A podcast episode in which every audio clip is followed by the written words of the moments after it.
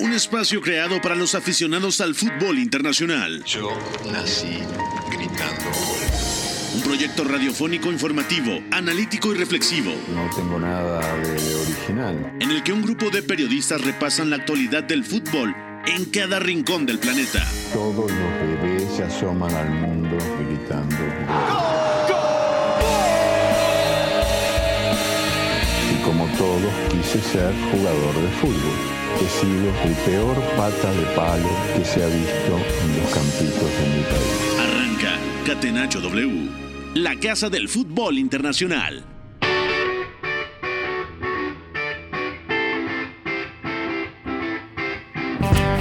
¿Qué tal amigas, amigos de W Deportes? Bienvenidas, bienvenidos a Catenacho W, Catenacho de miércoles 25 de octubre, ya son pasando las 4 de la tarde, así que nos toca platicar del fútbol internacional porque el día de hoy hubo partidos de Champions, hubo resultados interesantes que estaremos platicando largo y tendido durante la próxima hora. Los saluda con mucho gusto Eugenio Tamés, Fo está en la producción y el buen Mario López en los controles de la cabina de Tlalpan 3000.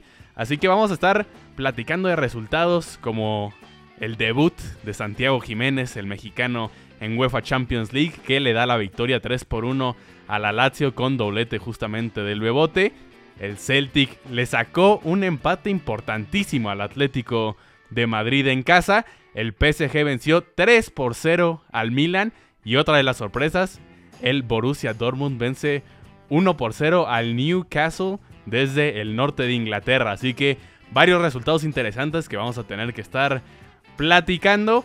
El día de hoy me acompaña aquí en cabina Douglas Sierra. Doug, ¿cómo te va? Hermano, ¿cómo estás? Un gusto saludarte y definitivamente eh, creo que hubo resultados sorpresivos como el que ya hablábamos del Celtic contra el Atlético de Madrid, fue el que más me llamó la atención.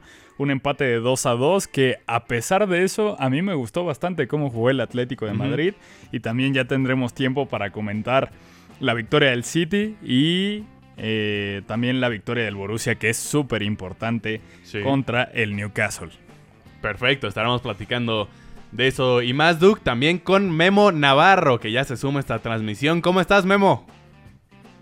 ¿Cómo están amigos? Qué gusto estar por acá. Eh, pues la verdad es que estoy muy contento después de ver el debut de Santiago Jiménez, el ansiado debut que creo que eh, llegaba con muchas expectativas, eh, por ahí un video que había publicado. Yo creo que el hecho de que eh, fuera su estreno hasta la jornada 3 lo hizo, ya digo, mucho más especial y creo que estuvo a la altura de las expectativas, o mejor dicho, las superó todas, porque no solo fue ese doblete, sino que estuvo generando peligro durante toda, toda su participación frente a la Lazio. Ujú. Creo que hay mucho por lo cual estar eh, contentos y que ha podido replicar lo que hace semana a semana, lo que comentamos que hace eh, todos los sábados y domingos en la Eredivisie, ahora en la máxima competición europea de clubes. De acuerdo, una eh, participación completísima el día de hoy de Santiago Jiménez que seguramente estaramos, estaremos analizando más a fondo. Iñaki María, ¿cómo estás? Ya te sumas desde Segovia, España, esta transmisión. ¿Cómo viste los juegos de hoy? ¿Qué tal? Muy buenas. Mm, Hoy yo creo que vamos a tener que forzarnos un poquito porque los resultados, digamos, no han sido los más sorprendentes. Yo creo que es el día más flojo de, de los de Champions desde que hacemos el programa esta temporada, pero bueno, siempre habrá algo que rascar, claro que sí. Sí, claro que sí. Vamos tendremos- avisándole a, a Iñaki, Eugenio, Ajá, que sí. hoy van a ser 50 minutos de Santi Jiménez y le vamos a Probablemente. dejar dos al final. Viva el nacionalismo. Probablemente Claro, el sí. nacionalismo se va a hacer presente el día de hoy, ¿cómo no? Porque hay que estar orgullosos de lo que sucedió con un mexicano en Champions. Vamos a tener que platicar de, de ello seguramente. Así que, por lo pronto, vámonos con la pregunta del día. La pregunta del día. Non potevo farlo venire dagli Stati Uniti senza farlo giocare. Catenacho W.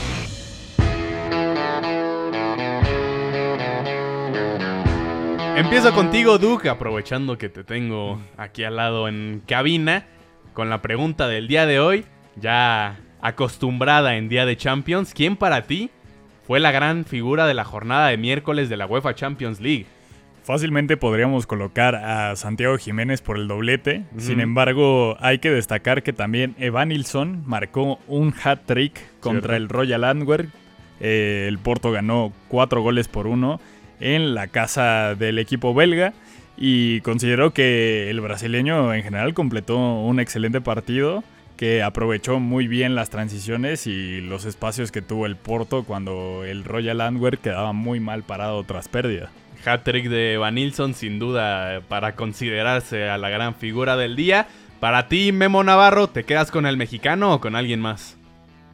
Sí, yo me tengo que quedar con Santi Jiménez, sobre todo aprovechando que no me lo robó el señor Douglas Sierra, pensé que, lo iba a tomar primero, pero no, el partido de Santi Jiménez, ya digo, más allá de las dos anotaciones que son eh, de buena manufactura y muy diferentes entre sí. La primera para abrir el marcador, girándose, estando de espaldas dentro del área, girándose, encontrando su mejor eh, perfil y luego definiendo muy bien a la base del poste derecho del arquero de la Lazio eh, de, de Provedel. Y el segundo, más mostrándonos su instinto, su olfato como nueve, aprovechando un rebote dentro del área chica para, para sentenciar la victoria del Feyenoord. Pero más allá de eso, lo que más me gustó es que no habían pasado ni 10 minutos y ya había tenido un remate de cabeza segundo palo, eh, tuvo un gol anulado, eh, provocó tres amarillas en los zagueros de la Lazio. Vamos, eh, fue una amenaza latente y realmente no lo pudieron contener durante, durante, toda su estadía dentro del campo. Es que como bien mencionas, Memo, pudieron ser muchos más goles que, que solo estos dos, ¿no? Mencionas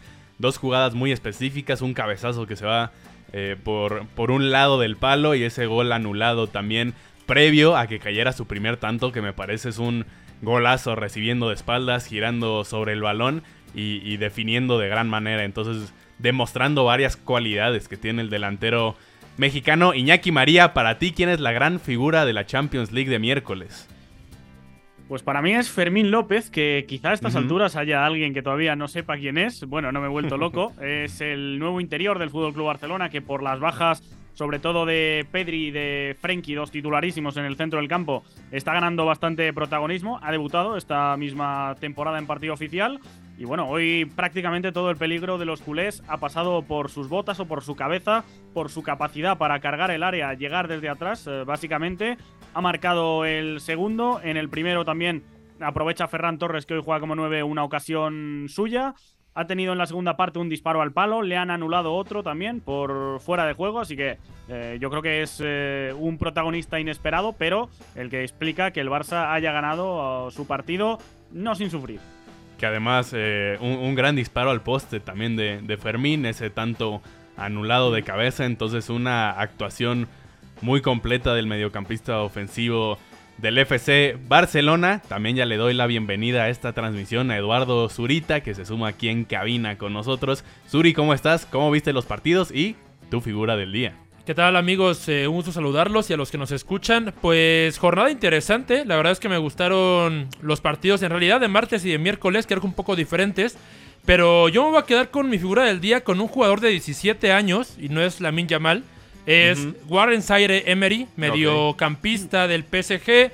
Eh, regularmente juega como, como interior izquierdo o como medio centro. Esta vez un poco más adelantado, justamente como interior. Y me quedo con él porque ante un PSG que regularmente le faltan vías para, para encontrar a sus delanteros, que sabemos que es un tridente temible, eh, Zaire Emery toma el balón, bueno, más bien recupera el balón muy bien y además lo toma y conduce bien y además lo suelta en el mejor momento casi siempre para Kylian Mbappé. Entonces, digamos que si Kylian Mbappé puede meterse al partido, sobre todo el día de hoy contra el Milan, es porque Zaire Emery le proveyó de balones, porque hasta que Zaire Emery no se activó en el partido, creo que Mbappé estaba desaparecido totalmente. Y, bueno, ahí está el valor, justamente también en tener 17 años y poder hacer eso ya en Champions League. Victoria importante, sin duda, la del Paris Saint Germain el día de hoy, 3 por 0. Y yo voy a dejar un nombre más nada más para darle variedad también a esta sección. En el partido de Leipzig contra la Estrella Roja, una gran, gran actuación de Xavi Simons, asistiendo para el primer tanto de David Raum y luego anotando un golazo desde afuera del área, eh, disparando a segundo poste. Xavi Simons, el mediocampista de 20 años de edad de Países Bajos, que sigue dando de qué hablar y está teniendo una temporada bastante destacada con el Leipzig. Aparece de nueva cuenta el día de hoy y brilla otra vez con el equipo alemán. Vamos ahora sí a platicar de todos los resultados de la UEFA Champions League. UEFA Champions League. La casa del fútbol internacional. Catenacho W.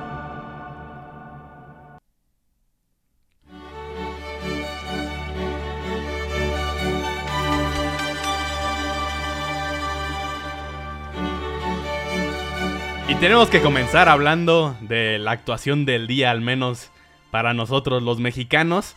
Santiago Jiménez anotó dos tantos en la victoria del Feyenoord contra la Lazio y el equipo neerlandés gana 3-1. Además, Memo Navarro, con este resultado se suben hasta la primera posición de ese grupo E, considerando también el empate del Atlético de Madrid que estaremos comentando un poco más adelante. Pero bueno, actuación sólida no solo del mexicano, sino del equipo en general.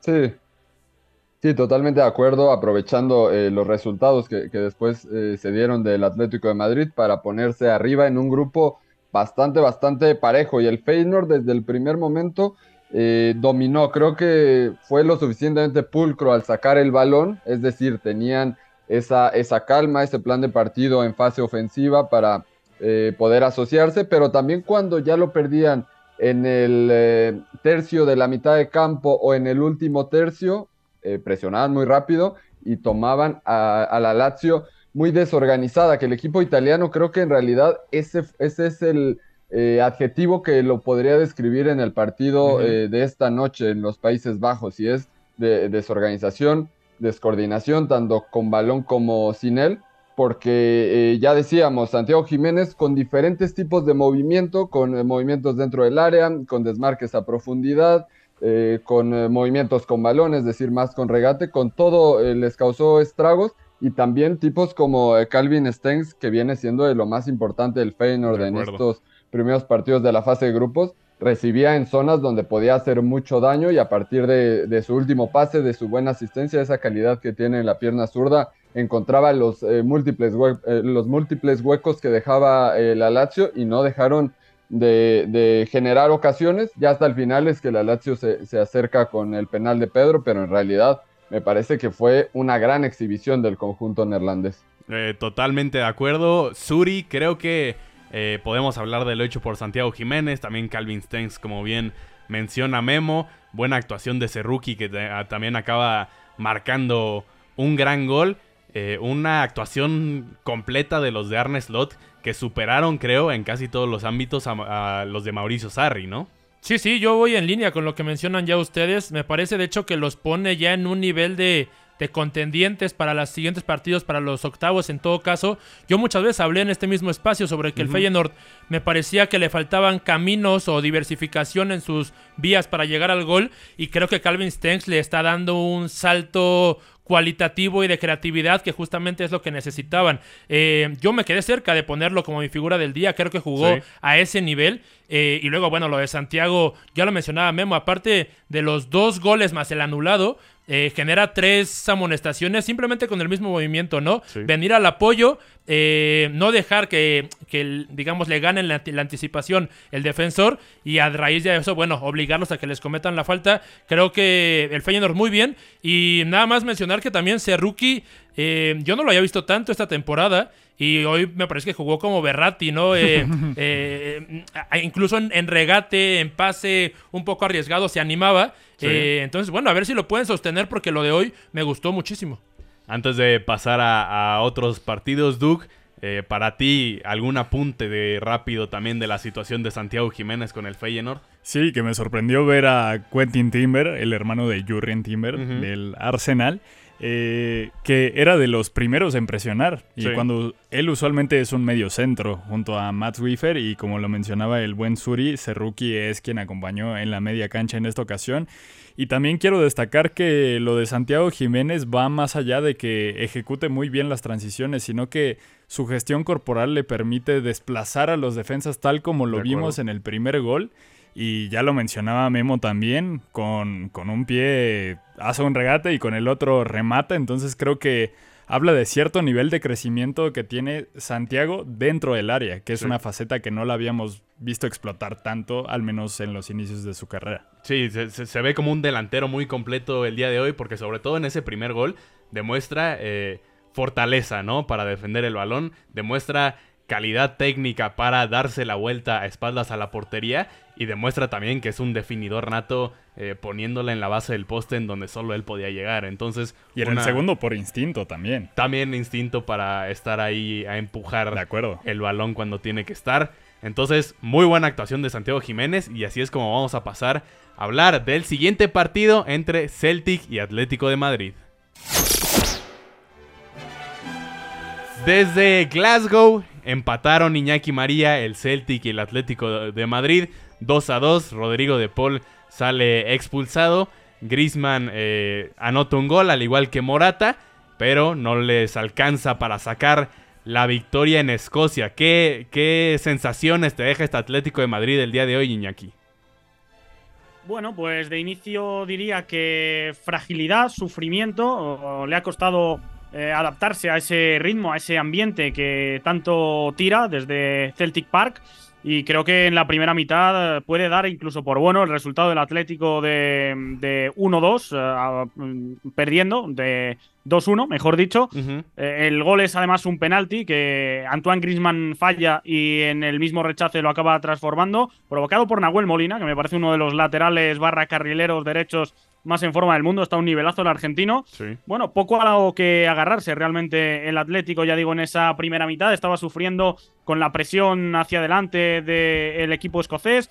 Eh, no estaba tampoco encontrando la autosuficiencia que Grisman y Morata eh, suelen dar como doble punta. Y en la segunda es cuando ya creo que sí hemos visto un paso adelante del equipo de Simeone. Claramente una mitad para cada equipo. Creo que lo físico también eh, le ha pasado factura, el esfuerzo de la primera parte a los locales y cuando mejor estaba el Atlético de Madrid, cuando había entrado muy bien eh, Marcos Llorente como interior derecho, dando muchísima profundidad como acostumbra, eh, Correa también cayendo en esas zonas estaba complementándose bien. Ahí ha sido cuando en una contra ha tenido que parar Rodrigo de Paul. La carrera, no sé, no, no recuerdo exactamente quién era, pero por doble amarilla acaba expulsado el ex de Udinese y ahí ha sido cuando ya se ha cortado esa inercia de remontada que tenía el Atlético de Madrid que bueno, mm, viendo sus prestaciones, yo creo que tampoco hay que alarmarse, viendo cómo está la clasificación, pues hombre, está quinto, eh, ahora mismo es el segundo, pero por una cosa o por otra eh, le cuesta una barbaridad de un tiempo a esta parte ganar partidos y ahora mismo no hay que descartar tampoco que se meta en problemas un año más. Y te quería preguntar justo de la situación que mencionas, el panorama en general de este Atlético de Madrid, tanto en Liga como en Champions League, porque con este resultado dejan el primer puesto de ese grupo E, lo rebasa el Feyenoord y están únicamente un punto por delante de la Lazio. ¿Crees que realmente esté en peligro ese pase a la siguiente ronda de Champions del Atlético de Madrid? Uf, es complicado. A ver, es un grupo en el cual em, todos eh, dábamos por hecho que se iban a quitar puntos entre sí. Más o menos está pasando eso, aunque vuelvo a decir, y no soy el único que lo dice por aquí, ni la primera vez que lo decimos, el Celtic es el equipo que más eh, infrapuntúa en Champions desde eh, por lo menos las dos últimas temporadas. Ahí, viendo sus prestaciones, me, cuesta mucho pensar en que solo deba haber sacado un punto. La Lacho además le marca el gol de la victoria en la última jugada del partido casi. Em, bueno, a mí me parece que la Lazio y el Atlético de Madrid empiezan a ser los que tienen la urgencia y que el que pierda ese duelo directo, si no recuerdo mal, es la jornada 5. Ahí ya sí que podemos hablar de que va a haber problemas, pero bueno, realmente mmm, entre Feyenoord, Atlético de Madrid y, la, y Lazio, creo que eh, lo tienen en su mano, vaya, dependen de sí mismos y lo lógico es pensar que el Atlético de Madrid siga siendo favorito para ser primero. De acuerdo, eh, vamos a movernos así al, próximo partido, no sin antes recordar que marcó un futbolista de la CONCACAF también en ese encuentro entre Celtic y Atlético de Madrid por parte de los de Glasgow. Fue justamente Luis Palma, el hondureño extremo por izquierda de 22 años, quien anotó en ese encuentro empate 2 a 2 de Celtic y Atlético de Madrid. Vamos a movernos con el siguiente resultado. Se enfrentaron el Young Boys y el Manchester City. Lo ganó el Manchester City 3 por 1 Memo Navarro, pero eh, no sin antes sufrir un poquito también, porque tomaron la ventaja apenas al principio del segundo tiempo. Les empata con un golazo, además Meshak Elías, sonríe el ingeniero, por cierto, y lo acaba ganando el Manchester City 3 por 1, tomando la ventaja hasta el minuto 67 de penal Erling Braut Holland, que hace su doblete al 86. ¿Sigue preocupando el Manchester City, Memo, o eh, vimos un poco mejor el día de hoy a los de Pep Guardiola? Bueno, primero lo que tengo que decir es que a mí me dicen Young Boys y Manchester City, ya estoy pensando en categorías sub-18, en eh, Rico Luis y, jugadores de, esas edades, de esos chicos jóvenes.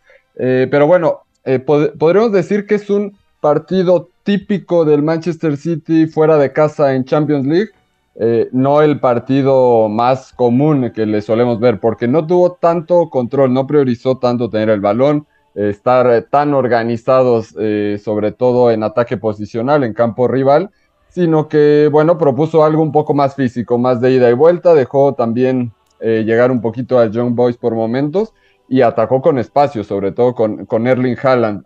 creó lo suficiente como para irse adelante del marcador. La verdad es que se perdieron eh, varias ocasiones. Jeremy Doku tuvo eh, una después de, un recorte que intentó definir con la pierna izquierda. Erling Haaland volvió a perderse alguna oportunidad también. Eh, Mateus Núñez llegando al área tuvo por lo menos un par donde pudo decidir mejor. Es decir, se le abrió ese, ese mar que esperaba Pep Guardiola para poder atacar con espacios pero, pero bueno, no fue hasta eh, una acción a balón parado donde Akanji hace el 1 por 0. Es decir, el Manchester City hoy jugó un poco mejor, pero vuelve a necesitar algo diferente para poder eh, meter el primer tanto, que es lo que más le ha costado esta temporada. Ya después viene el empate de, de Elia en una transición rapidísima, justamente después de, de un ataque del Manchester City, donde sacan muy rápido eh, con el arquero y lo buscan a profundidad y luego define muy, pero muy bien. Y eh, después, bueno, viene un eh, penal un poco aislado sobre Mateus Núñez que cobra Erling Haaland y después ya que, que entra Julián Álvarez, se asocia con el noruego, empiezan a generar sociedades por dentro, paredes, ahí ya se vio mucho mejor el cuadro Citizen, ya también con la necesidad del equipo suizo, pero te diría que el Manchester City fuera de casa en Champions League está ganando igual. Así fue la misma, eh, fue el mismo partido contra el Leipzig en Alemania hace algunas semanas, donde sufrió un poco y sobre el final lo ganó. ¿Pudiste ver ese gol de Meshak Elia Iñaki o todavía no has tenido el gusto? No, no lo he visto, pero bueno, me imagino que será con su olfato, con su astucia habitual para atacar los espacios, detectar intervalos, ¿no? Eh, sí, y además ya ganando las espaldas de los jugadores del Manchester City es una definición exquisita, así que no, no te lo puedes perder porque lo vas a disfrutar muchísimo. Y, un dato que tenemos, eh, Eugenio, que me gustaría eh, compartirle a la gente para eh, ahondar un poco más en, esto que decimos de cómo juega el City de visitante en Europa, es que de los últimos nueve partidos como visitante, tienen solo cuatro victorias. La mayoría, prácticamente todos son empates, pero no han perdido. La última vez que perdió el Manchester City en Europa fuera de casa fue en aquella remontada del Real Madrid, que también, bueno, fue muy dramática y tuvo circunstancias por ahí, pero en realidad eh, creo que vemos al Pep Guardiola más pragmático siempre que, se trata de la Copa de Europa y que se alejan del Etihad.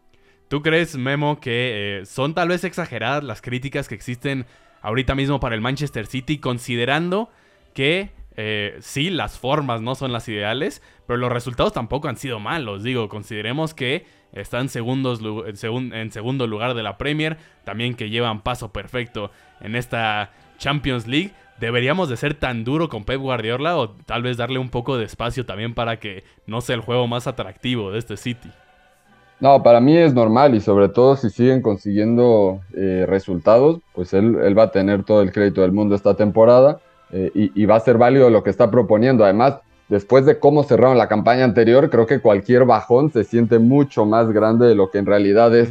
Pero al Manchester City hay que empezar a verlo y hay que empezar a tomarlo en serio, sobre todo después de enero, después de que sale vivo de esta parte de la temporada, donde empieza a, aceitarse, donde normalmente ya empieza a tener menos lesiones que al inicio, como la, la campaña anterior, que no se nos olvide, en enero Pep Guardiola estaba diciendo que sus jugadores no tenían ambición y que los del Arsenal sí, y por eso eh, los Gunners sacaban ciertos partidos adelante y ellos no. Eh, después de eso, bueno. motivacional, ¿eh? Sí, sí. Y yo creo que, que más bien los, los, encendió un poquito y cerraron la campaña, bueno, eh, de una manera creo que inmejorable y, sin precedentes en, varios rubros, así que, bueno, yo creo que poco a poco se irá, se irá prendiendo la llama en el Manchester City. Vamos a movernos al último resultado de esta primera parte de Catenacho W. El Leipzig venció 3 por 1 al Estrella Roja. Porque el Rasenballsport no quieren que, que se les llame Red Bull en Alemania por un tema legal de la propia Bundesliga, entonces se les llama el Rasenballsport Leipzig. Venció 3 por 1 al Estrella Roja justamente en la Red Bull Arena y lo hicieron con tantos de David Raum, de Xavi Simons y de Dani Olmo también. Importante la actuación de un Leipzig que realmente nunca se vio realmente presionado, fueron el equipo dominante del partido y buena actuación de Xavi Simons como lo mencionaba también previamente en este programa conduciendo muy bien el balón, centraliza mucho Xavi Simons para también intentar ir a portería, lo que permite que David Raum pueda subir libremente por esa banda de la izquierda y es justamente como llega el primer gol.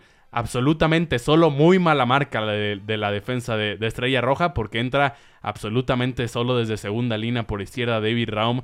Lo asiste de buena manera Xavi Simons y define al segundo poste lateral izquierdo alemán.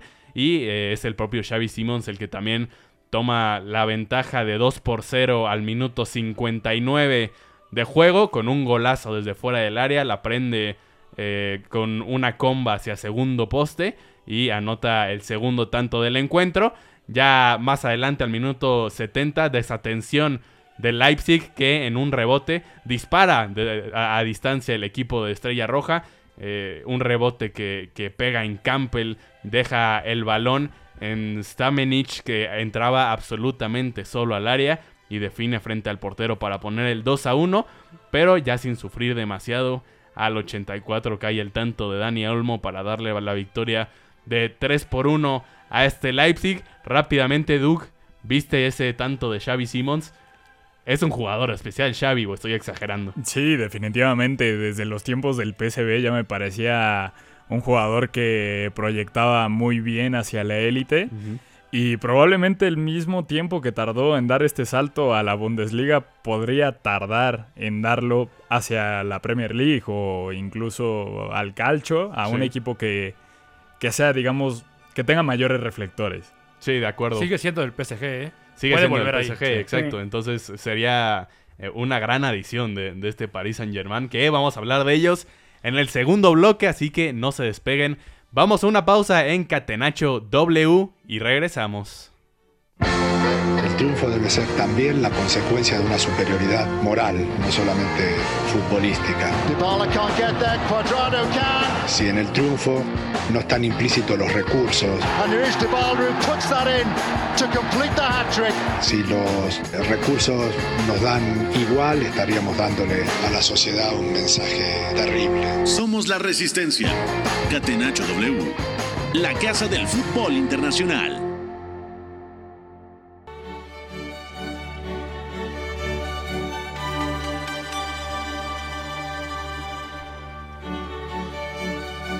Estamos de vuelta en Catenacho W, Catenacho de miércoles, en el que estamos platicando naturalmente de lo sucedido en la UEFA Champions League. Ya en el primer bloque hablamos del grupo E, en el que el Feyenoord venció 3 por 1 a la Lazio con doblete de Santiago Jiménez. Celtic le empató al Atlético de Madrid 2 por 2. En el grupo G, Young Boys cayó 1-3 ante el Manchester City y el Rasenbach por Leipzig venció 3 por 1 a la Estrella Roja. Vamos a seguir platicando de más encuentros del día de hoy. No sin antes, Duke, darte el espacio para que compartas tus redes sociales porque no estuviste ayer en la vendimia de, redes sociales. Sí, me pueden seguir en X, anteriormente conocido como Twitter, como arroba Douglas-Sierra B. Y en Instagram también, aunque mayoritariamente el contenido que de que llegamos a escribir de, análisis de los partidos, pues sí es a través de esta plataforma. Perfecto, por ex entonces te pueden encontrar. Ahora sí vamos a platicar de lo sucedido en el grupo F. Se enfrentaron el PSG y el Milan. Victoria de los parisinos, 3 por 0.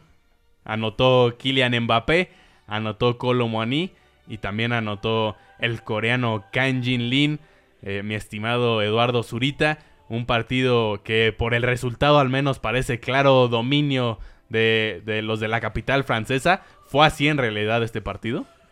Bueno, diría que, que, fue así dos terceras partes, desde el gol de Kylian Mbappé, que es quien abre el, el, ajá, el, el, marcador en el encuentro al minuto 30.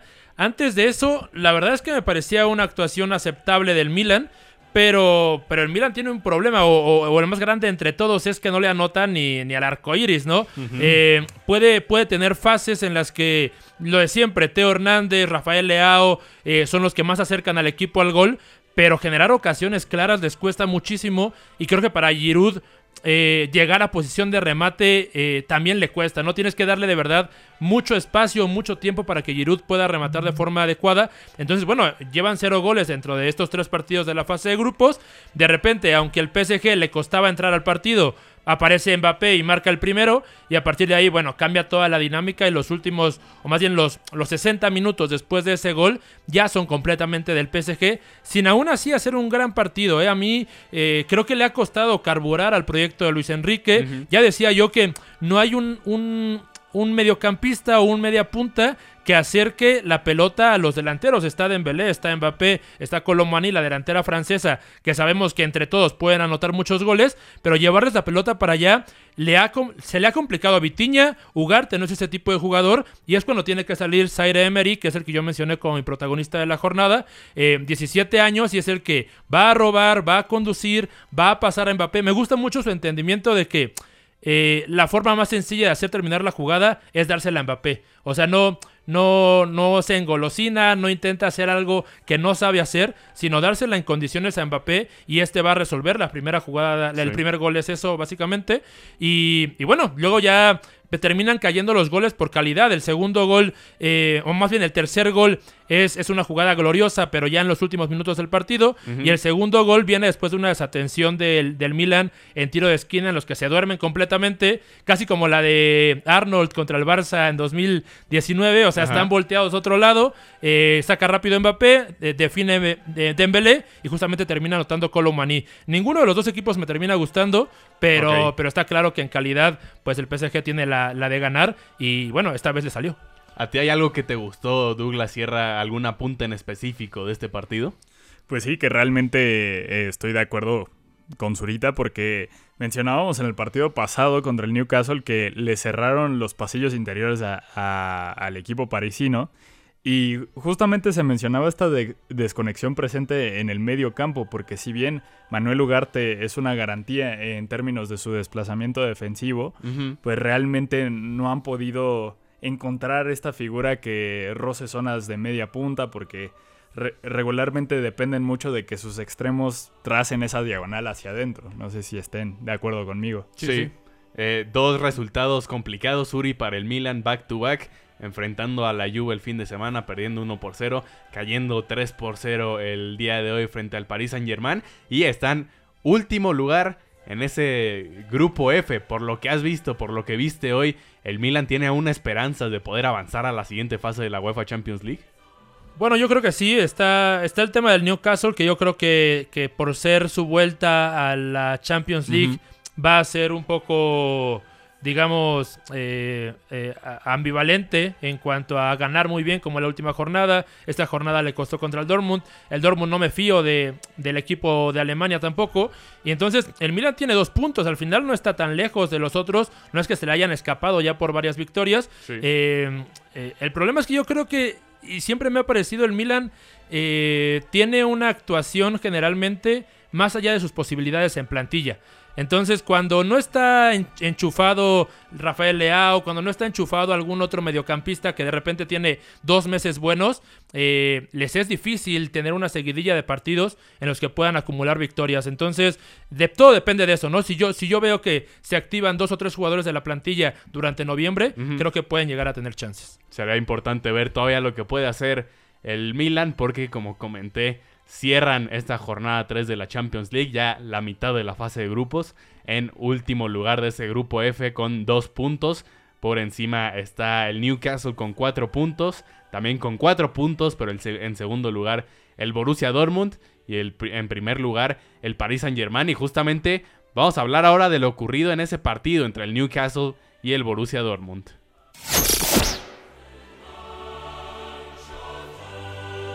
Memo eh, pierde el Newcastle el día de hoy. El Borussia Dortmund da la sorpresa. 1 por 0, gol de Félix Nemacha.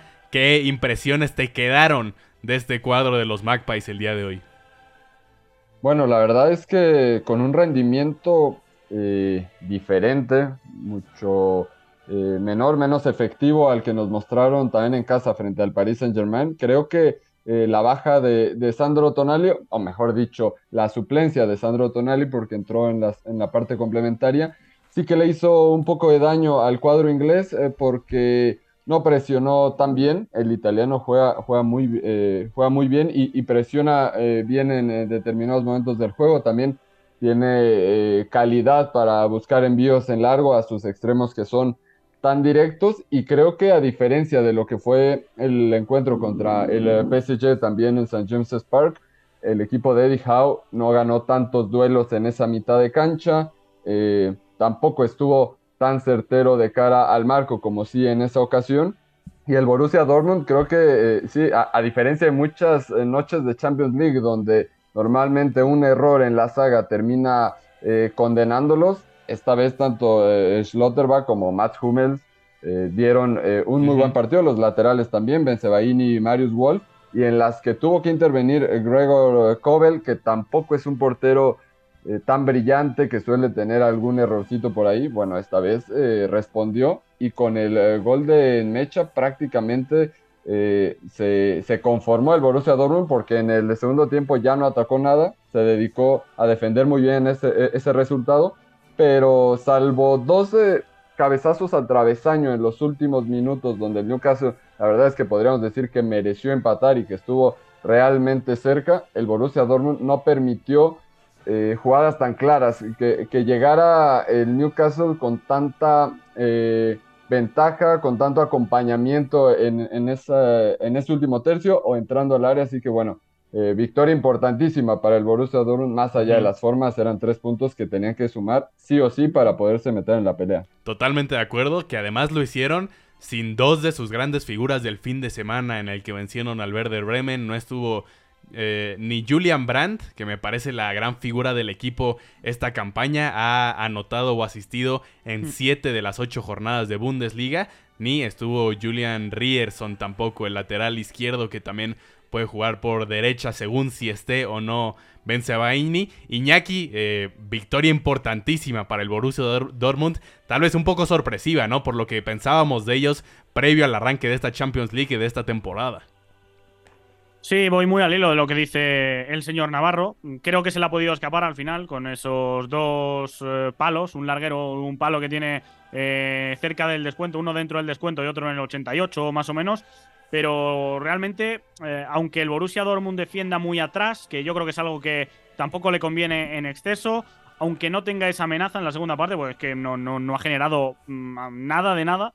Eh, a pesar de esa segunda parte un tanto conformista, yo creo que en el cómputo general tenemos que hablar de que mínimo un, un empate sí que ha merecido rascar el equipo de Terzic. En la primera hemos visto un intercambio de golpes que tampoco creo que es lo que mejor le viniese al Newcastle. Por una parte sí, porque con los extremos tan, eh, tan incisivos que tiene, que no paran de intentarlo, es eh, Anthony Gordon es el extremo izquierdo. A mí me gusta mucho porque también es muy autosuficiente para atacar a campo abierto.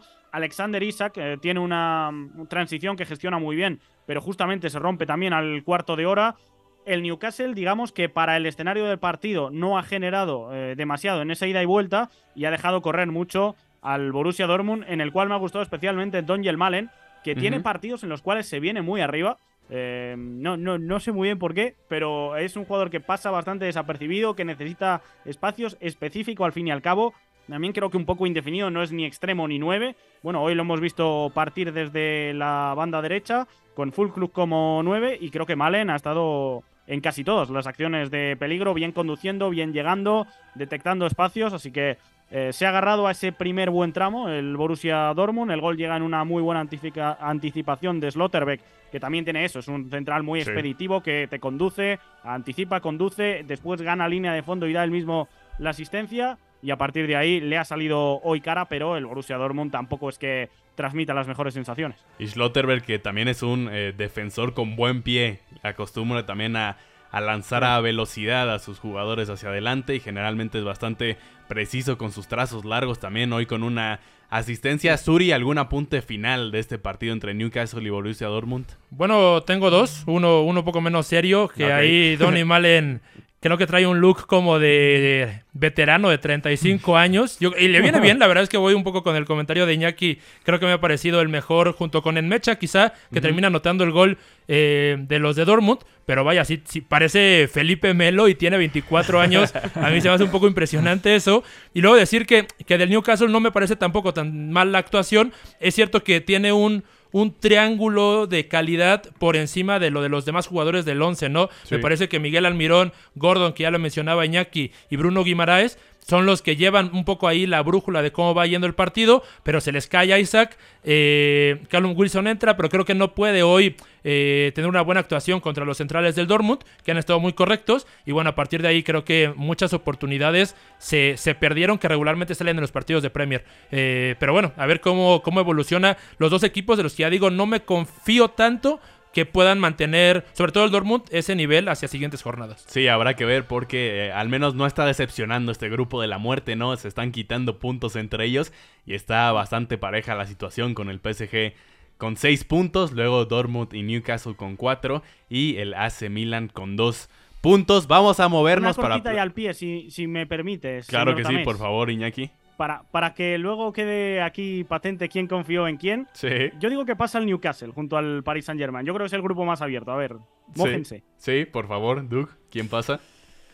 Eh, Yo creo que por calidad individual el PSG tiene que pasar y eh, porque se trata de un equipo más ordenado, el Newcastle. Yo también confío en el Newcastle. Ok, Suri, Yo me sumo, yo creo que el Newcastle mejor ahora mismo que el Dortmund y que el Milan. ¿qué opinas, Memo? Para ti, ¿quién pasa? Uh, eh, Paris Saint Germain y, y Newcastle, que viva el petróleo, por supuesto. Bueno, yo voy a Vale, tener quería una que... pregunta para nada. Sí, yo voy a tener que suscribir también a la situación del Paris Saint Germain y el Newcastle. Y ahora sí vamos a movernos al grupo H porque se enfrentaron el Barcelona y el Shakhtar. Me quedo contigo, Suri. Eh, lo gana el Barcelona dos goles a uno en Ucrania. Goles de Fermín López, que ya destacábamos su actuación hace rato también.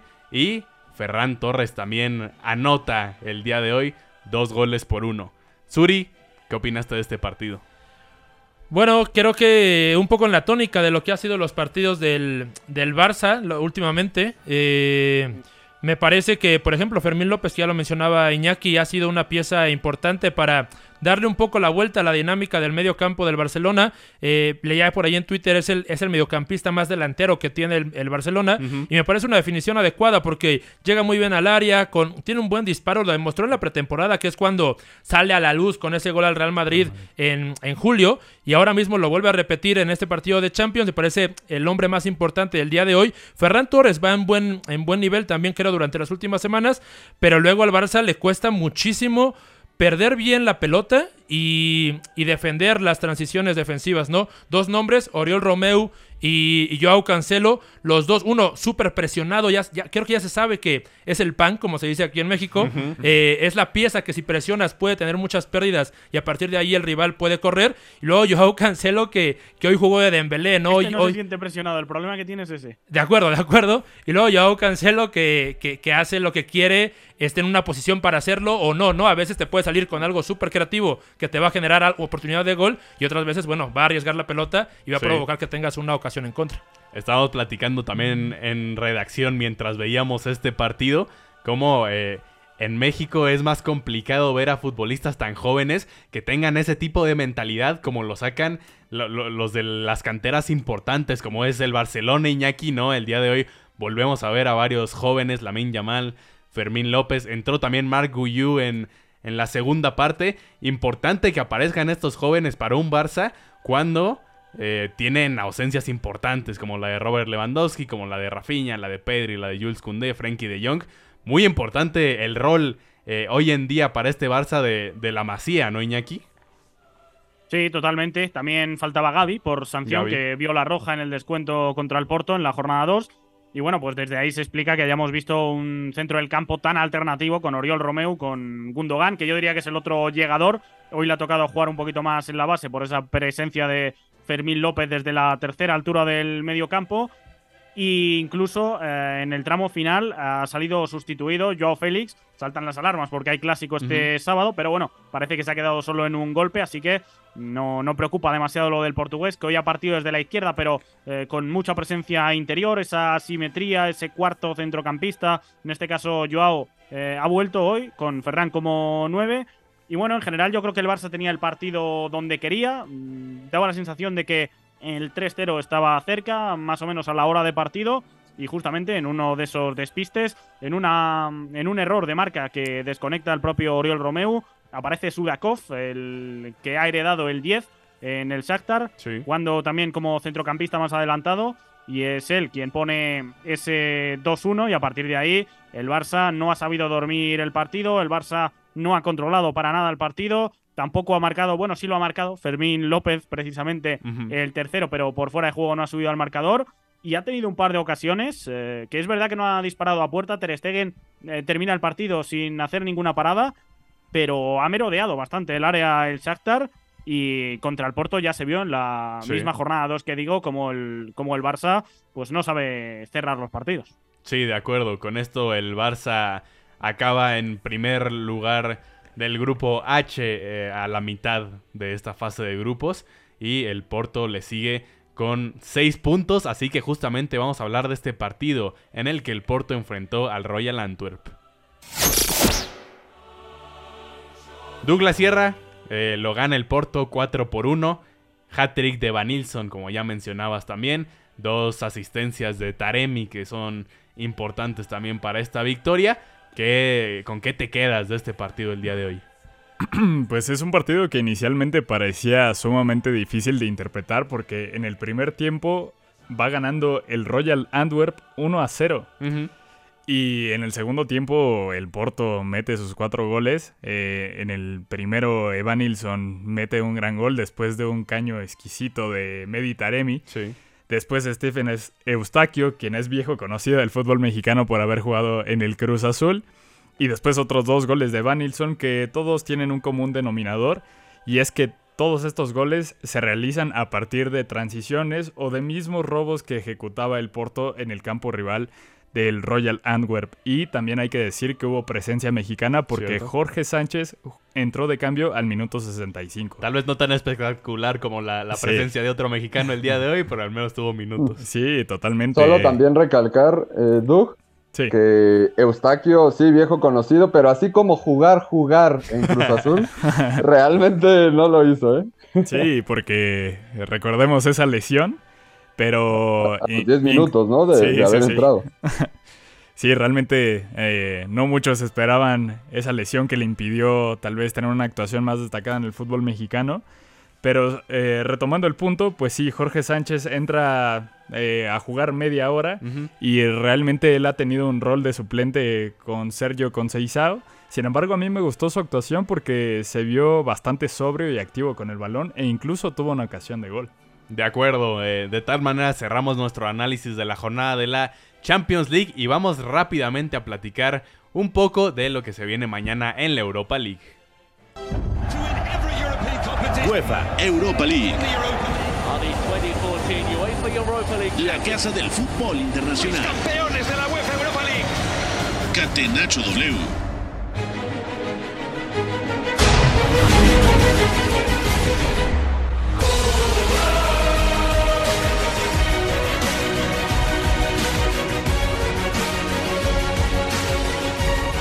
Hoy que estamos en, en rol nacionalista aquí en Catenacho W, también hay que platicar de eh, que varios mexicanos van a tener participación el día de mañana en esta Europa League. El West Ham de Edson Álvarez se enfrenta al Olympiacos, por ejemplo, en, en- en un partido que, que si gana el West Ham puede mantener el paso perfecto en esta competencia en lo que va de la campaña. El AEK de Atenas de Pizarro y Orbelín enfrenta en Marsella justamente al Olympique. Entonces un partido relevante también porque en ese mismo grupo el Brighton se enfrenta al Ajax. Más actividad de mexicanos. Real Betis con Andrés Guardado viaja a Grecia para enfrentar al Aris Limassol. Y también eh, tenemos un partido interesante entre el Liverpool y el, Toulouse. Eh, por ahí también Roma contra Slavia Praga. Eh, Sturm Graz contra el Atalanta. Tenemos mucha actividad el día de mañana. Así que les pregunto rápidamente, compañeros. ¿Cuál es el partido del cual van a estar más atentos el día de hoy? Empiezo contigo, Douglas Sierra.